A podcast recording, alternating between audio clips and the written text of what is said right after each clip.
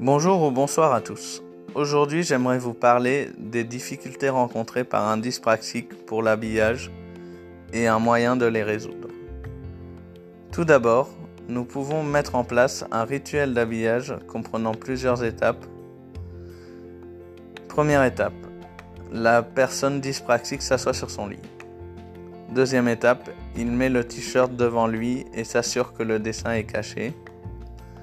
Troisième étape, mettre la première main dans un trou, puis l'autre dans le trou restant.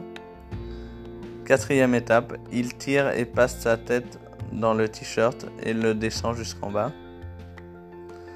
Ensuite, pour pallier à la dyspraxie de l'habillage, on préférera les habits avec un logo ou un dessin qui différencie le devant du dos.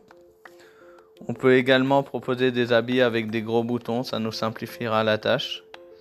Pour les pantalons, il faut plutôt des pantalons avec élastique plutôt que ceux avec fermeture éclair. Si on choisit par erreur un pantalon euh, avec fermeture éclair, il faudra ajouter un anneau à la boucle afin que cela rende la fermeture plus facile.